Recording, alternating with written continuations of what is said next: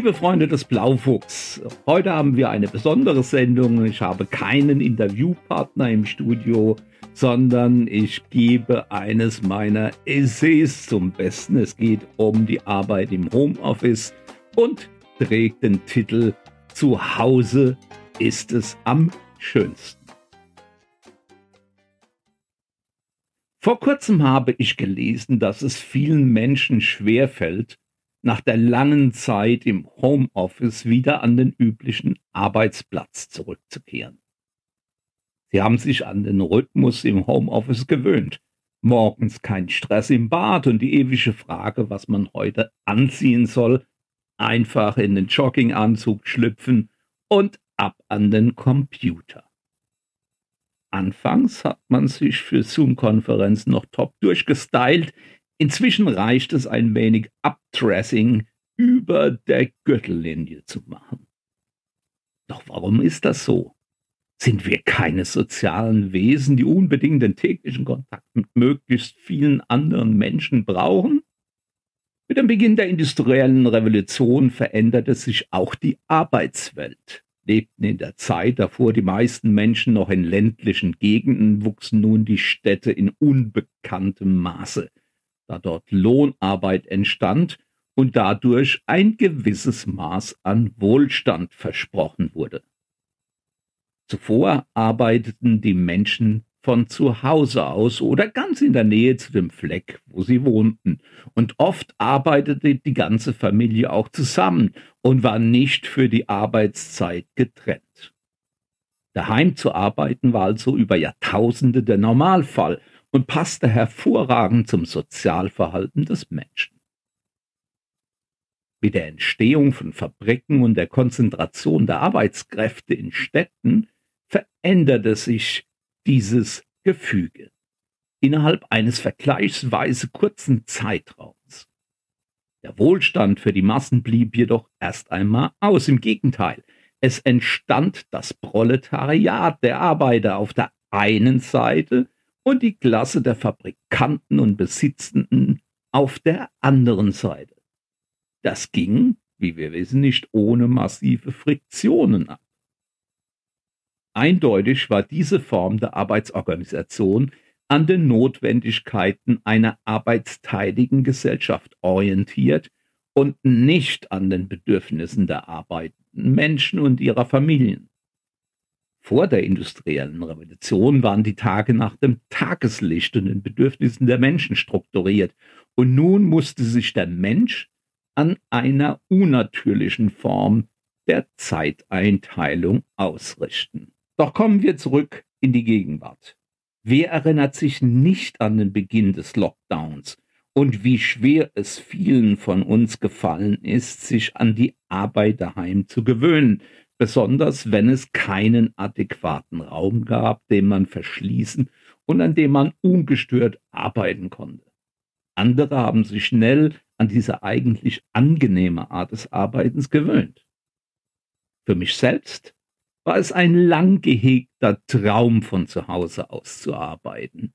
Und so genoss ich es in vollen Zügen, als ich mich 2008 selbstständig machte und mir ein Büro daheim einrichtete.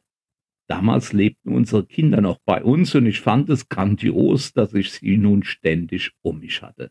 Vor dieser Zeit brachte ich es auf bis zu 180 Hotelübernachtungen und bis zu über 300.000 Flugmeilen pro Jahr.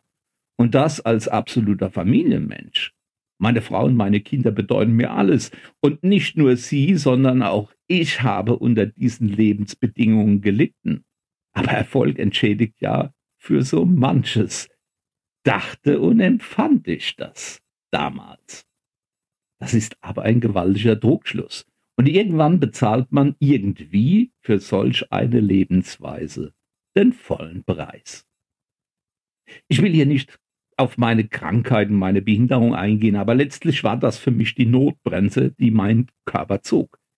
Etwas spät und vor allem etwas radikal, aber dennoch noch sehr effektiv. Und weil es am Anfang wirklich schwer war, den neuen Rhythmus und die neue Arbeitsorganisation zu akzeptieren, so war es doch notwendig und heute bin ich darüber glücklich. Ich bin einen Schritt ins Arbeiten von zu Hause, also deutlich vor dem Lockdown gegangen.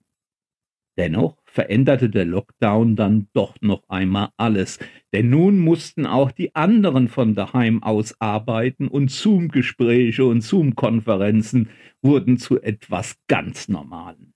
Und mit fortschreitender Zeit haben immer mehr Menschen gemerkt, dass diese Art zu arbeiten nicht nur berufliche und arbeitsorganisatorische Vorteile hat, sondern viel eher dem natürlichen Wesen vieler Menschen entspricht, als sich morgens in den Stress des täglichen Berufsverkehrs zu stürzen. Viele wollen es nicht mehr anders. Sie haben keine Lust, stundenlang in Autos oder Bussen und Bahnen zu verbringen und so wertvolle Lebenszeit zu opfern. Und für viele stellte sich irgendwann auch die Frage, ob der bisherige Beruf die bisherige Art der Lebensführung die richtige für das weitere Leben ist.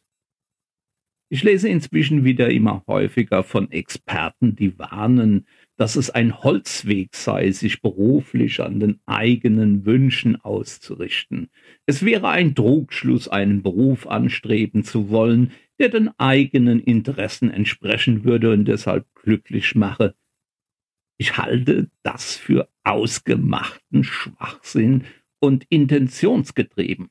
Offensichtlich wollen diese Fachleute die Menschen wieder disziplinieren, damit sie sich weiter in selbstaufopfernde Abhängigkeiten begeben.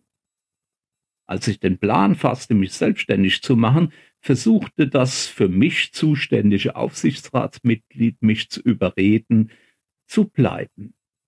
Als er jedoch merkte, dass ich fest entschlossen war, meine Selbstständigkeit durchzuziehen, sah er mich lange schweigend an und dann sagte er, lieber Herr Bohmann, das, was Sie jetzt beginnen, ist die höchste Form der Freiheit, die ein Mensch in unserer Zeit erreichen kann.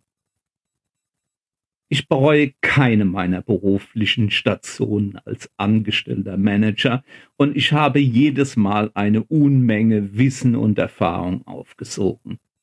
Aber in dem Satz meines Aufsichtsratsmitglieds war mehr Wahrheit, als ich mir damals hätte träumen lassen. Dabei ging es mir nicht in erster Linie um Geld. Ich habe am Anfang meiner Selbstständigkeit und lange Zeit deutlich wenig verdient als in meiner Angestelltenzeit. Für mich war es die freie Zeiteinteilung, keine Zeit mehr auf dem Arbeitsweg zu verplempern, also wieder der Herr über meine Zeit zu werden. Deshalb wollte ich auch lange Zeit nicht, dass mein Unternehmen zu sehr wächst. Und als es nicht mehr zu vermeiden war zu wachsen, war es mir wichtig, ein eher virtuelles Unternehmen zu gestalten und allen Mitarbeitern die Möglichkeit zu bieten, entweder ins Büro zu kommen oder von jedem anderen Ort aus zu arbeiten. Lange, lange vor Covid. Also kann ich es gut verstehen, dass viele Menschen die neu gewonnene Freiheit im Homeoffice nicht mehr missen wollen. Für mich sticht auch das Argument nicht, dass man am Arbeitsplatz andere Menschen trifft.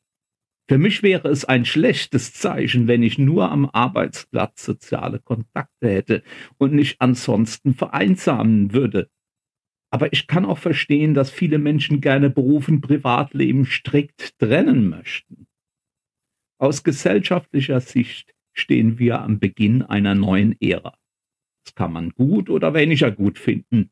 Nur wird die Einstellung des Einzelnen dazu im Normalfall nicht viel an der Entwicklung ändern. Die Arbeitswelt wird sich in den kommenden Jahren massiv verändern. Alleine die Robotik und KI werden unsere Arbeitswelt in ungeahntem Maße umkrempeln. Viele Berufsfelder werden komplett verschwinden. Andere werden sich sehr stark verändern und letztlich wird es wahrscheinlich nicht mehr genug Arbeit für 80 Millionen Menschen in Deutschland geben. Und in den anderen Ländern dieser Welt sieht das nicht anders aus. Deshalb ist es vielleicht nicht verkehrt, sich schon jetzt auf eine andere Art zu arbeiten oder sogar auf eine andere Art zu leben einzustellen. Eine Art, die sich mehr am persönlichen Umfeld und nicht mehr so sehr am Beruf orientiert. Genau in diese Richtung gehen ja auch die Überlegungen des bedingungslosen Grundeinkommens. Für die Grundbedürfnisse muss man dann nicht mehr arbeiten. Wenn man mehr möchte, kann man zusätzlich arbeiten oder sich mit Dingen beschäftigen, die einem selbst oder der Gesellschaft nützen. Egal wie sich die Gesellschaft entwickeln wird. Zurück in die alte Arbeitswelt wird es nicht mehr gehen. Ich selbst bin mit dem Rückzug aus dem operativen Geschäft meiner Unternehmen schon den Weg in ein neues Leben gegangen. Ein Leben, das mehr von meinen persönlichen Bedürfnissen und meiner kreativen Schaffenskraft geprägt ist. Dazu haben meine Frau und ich noch einmal einen radikalen Schritt gewagt und unser gewohntes Umfeld komplett verlassen. Das Homeoffice oder der Arbeitsplatz immer bei uns gehört zu diesem neuen Lebenskonzept dazu.